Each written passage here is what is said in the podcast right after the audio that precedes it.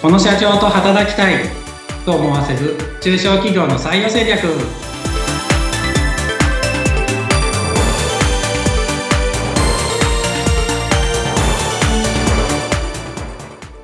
はい採用定着士で社会保険労務士の梅田です。はいそしてご一緒するのは水野由紀です。梅田さん今回もよろしくお願いします。よろしくお願いしますさて、え前回までですね自、自社の求人ということで、梅田さんご自身の会社の求人の今状況についてお伺いをしてきました。はい、そして今回は、はい、え新しい事業が始まるということで、その人材採用についてお伺いをしていきたいと思いますが、梅田さん、えどんな、え新しい事業がスタートするんですか？えっ、と、今度、うちの会社で、うんと、人材紹介という事業を始めようと思ってます。人材紹介、えー、はい。はい。そうです。人材紹介です。はいうん、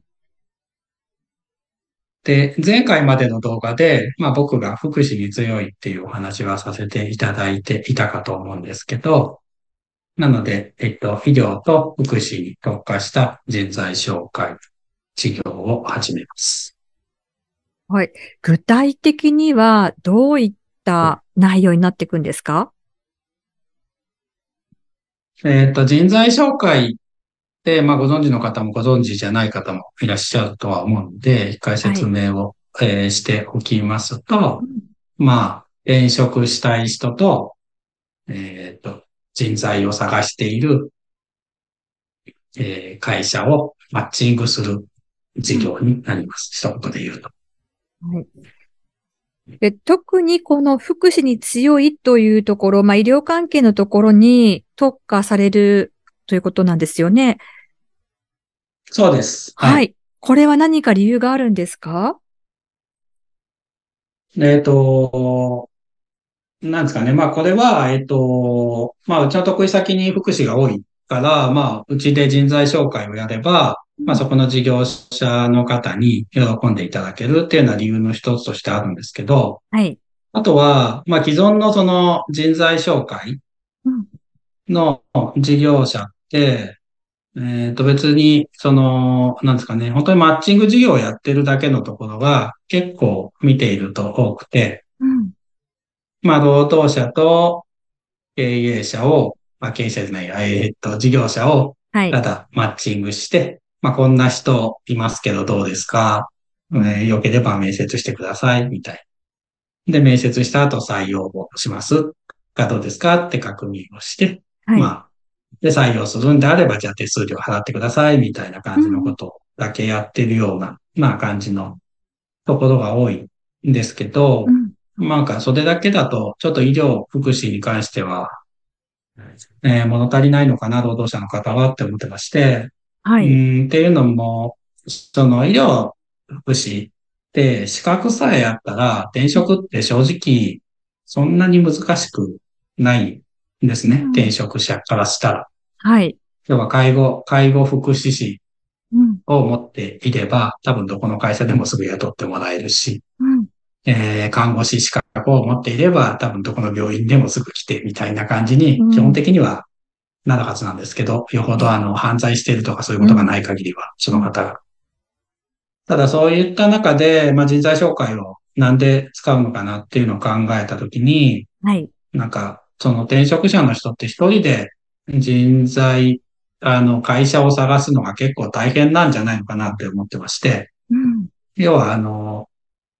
ナース、うと看護師資格を持っていれば、5社受ければ5社受かるみたいな。うんまあ、市場にはなっちゃってるので、今。はい。ただ5社受かったら人間って、まあ1社、1社しか受からなければ、うん。まあそんなに悩むことないんですけど、うん、5社全部受かっちゃうと逆に悩むんですよね。うん、はい。結局、今後で自分の貴重な人生の時間を費やしていく会社が5社の中のね、1社で、うん、まあね、中で選ばなきゃいけないみたいな感じで、一人で選べないみたいな人ってかなり多いのかなって思ってるので、はい。まあその辺をこう一緒に探し、て、検討してあげるとか、うん、まあキャリア相談乗ってあげながら支援してあげるようなことをやっていきたいなっていうふうに思ってます。で、それができるのは、まあ、うちの、まあ、僕がもともと、えっ、と、福祉のケアマネージャーをやっていたっていうのもありますし、ええ、まあ、うちの妻も看護師資格を持ってたりとかするので、まあ、はいその業界にうんうん。非常に、えー見識があるというか、はい。明るいので、うん。まあ、なかなかその辺、他社では真似できないかなとは思ってまして、その辺ちょっと、えー特化してやっていこうかなと思ってます。あの、梅田さんご自身の今までのキャリアを活かしながら、そして今のお仕事ともこう、うまくリンクした新しい業種ということで、えー事業をスタートしていくというご予定ということなんですね。さあ、そして、あ、そうですね。はい。はい。そして、ここの、じゃあ人材を梅田さんご自身が、じゃあ今度は募集しなくてはいけないという立場になってらっしゃるんですが、このあたりは何か工夫されていらっしゃいますか？そうですね。なんで今、その、ね、そういったことをやってくれる方、やりたいなって思っている方を募集はしていまして、はい。で、やっぱその中で、まあ大事だなって思ってるのは、コミュニケーション能力がやっぱ一番大事かなとは思っています。っていうのも、お客様の、まあ特に労働者側の方ですけど、労働者側のニーズをしっかりと聞いてあげて、で、あの、思いに共感してあげてっていう部分ができないと、うんえーっと、今、うちがやりたいなと思うことって、なかなかできないかなと思うんで、はい。まあそこの能力がある方っていう方を、うん。と基本的には採用したいなっていうのは考えていて、うん。で、まあその中で、まあウェディングプランナーさんで、えはい。ーっと結構そういうお仕事をやっているので、まあウェディングプランナー経験者はいいのかなっていうのはちょっと思ってたりはします。はい。あの、実際じゃあもうこれ今、求人はどこかに出してはいらっしゃるんですよね？そうです。出してます。えっと、まあ、リクルートページをうちの会社で作ってまして、はいまあ、それがインディードと紐づくっていう形になっているので、まあ、はい。インディードを検索していただければ、まあ、出てはきますけれども、はい。まあ、あの、概要欄にも貼っておこうかなと思います。はい。今私もね、実は少しそのページ、えー求人のページを見せていただいてるんですけれども、実際にこはの向いている経験者というようなところで、こうウェディングプランナーさんであったりとか、まあ、看護師、介護系、介護職の経験者の方、あとはもう人材のね、人材系の営業をしていた方ということで、具体的にこう、こんな人が欲しいっていうことをきちんと明記されてるんですが、やはりここは大事なポイントになってきますか？あそうですね。まあ、うちの求人もそうですし、まあ、どの求人にも言えることですけど、はい。まあ、ぼやっとした求人は誰でもいいよって求人よりも、うんこういう方っていうふうに書いておいた方が、応募する方も応募しやすいかなとは思ってます。まあ実際そのような求人の方が応募も出てるので、うんまあうちの求人もそのような形では作ってます。はい。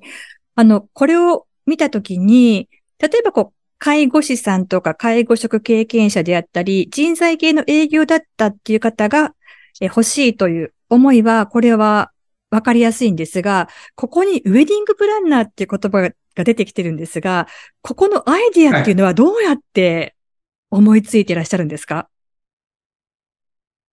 えっと、ウェディングプランナーさんがいいなっていうのは、まあ、えっと、僕の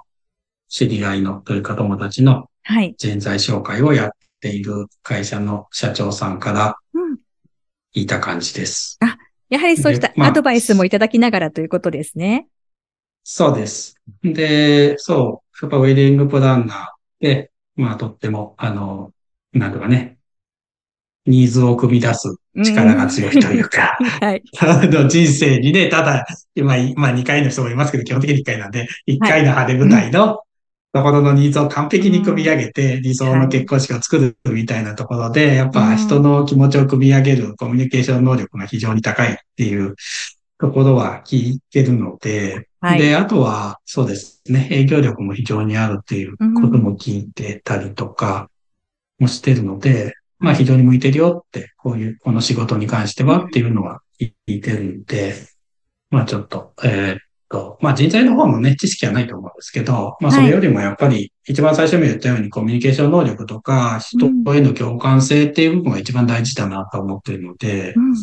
まあその辺でちょっとやってみたい人いないかなって今思っている感じです。